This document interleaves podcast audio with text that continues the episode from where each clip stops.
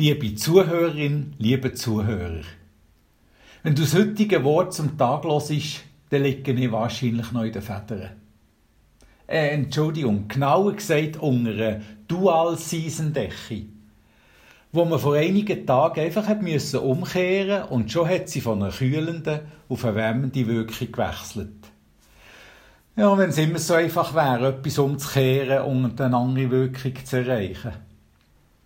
Aber lassen wir das. Zurück zu den Federn. Ein Grund liegt am gestrigen Premieren oben. Ja, da sitzt man halt noch ein bisschen länger als üblich. Man feiert das Produkt, das man zusammen geschaffen hat. Der zweite Grund ist die rechtzeitige Briefwahl von unserem Bundesparlament. Was? Du hast noch nicht gewählt? Dann gibt es nur eins das Wort zum Tag sofort unterbrechen, das Wahlkuvert aus dem Altpapier rausknübeln, ausfüllen und dann schleunigst ab ins Wahllokal. Es ist ein Zufall, dass die Premiere zu der aktuellen Komödie zusammenfällt mit den eidgenössischen Wahlen. Wobei die beiden Sachen sich irgendwie vergleichen und verknüpfen. Auf der einen Seite das Resultat nach viereinhalb Monaten Probezeit, die erste Vorstellung, die der Auftakt gibt zu der Spielsaison.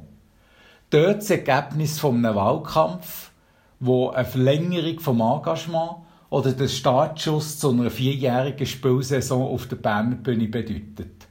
Hier eine Komödie mit dem Ziel, zwei unbeschwerte Stunden zu bieten. Dort eine Mischung von den verschiedensten Theaterstilen, vom Schwank über Tragödie bis zum Melodrama. Hier Spielerinnen und Spieler, die bereit sind, in der Freizeit gemeinsam etwas zu schaffen und zu erreichen, die offen sind, mit Leuten, die sie vorher nicht kennt haben, zu einem Team zusammenzuwachsen. Gemeinsam einen Weg zu begehen.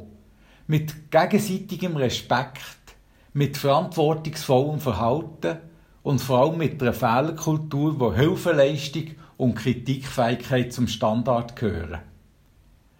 Ein Theaterensemble entwickelt sich über Monate zu einem Mikrokosmos. In sehr vielen Fällen könnte das ein ideales Vorbild sein für größere Gruppierungen, um nicht zu sagen für ganze Länder oder Völker. Oder ein bisschen kleiner denkt für eine Regierung oder ein Parlament. Ja, die Besetzung von einem Parlament. Es ist anders als beim Theater, wo die Regie, Regieassistenz und eventuell Produzent, Intendant oder Vereinskommission bei einem Casting entscheiden. In der Politik dürfen Zuschauerinnen und Zuschauer sagen, mit welchem Ensemble die nächsten vier Jahre der Berner Spielplan bestritten wird. Ein Ensemble, wo man sich bei den Aufführungen dann schon fragen muss, wer hat sich das Dreibuch ausgedacht und wer hat jetzt hier Regie geführt. Bist du jetzt immer noch am Zuhören? Ah, das heisst, du hast dein Wahlrecht schon ausgeübt. Sehr schön.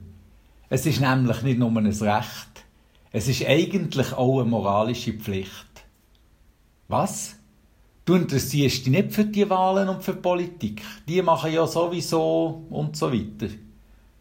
Überleg dir mal, wie viele Millionen, um nicht zu sagen Milliarden von Menschen wären dankbar, Sie dürften am Sonntagmorgen mit einem Kuvert zu einem Wahllokal gehen und dort mitentscheiden, wer für sie über Grundlagen der Gesellschaft, über die Ausgestaltung der Zukunft, letztlich über ihr Leben entscheidet. Wo darf man noch unbehelligt und gesetzlich verankert eine Meinung kundtun?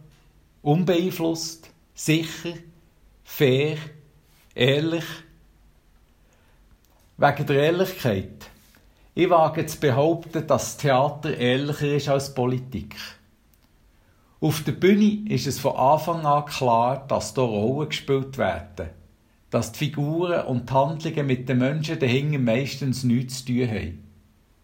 Und das Ganze einem Text folgt, wo ebenso klar ist, aus welcher Feder das stammt. Apropos Federn. Es ist halt schon wohlig am Sonntagmorgen im Bett. Ich wünsche allen einen ebenso gemütlichen Sonntagmorgen. Und was die Wahlen angeht, Last Minute gibt es nicht nur im Reisebüro.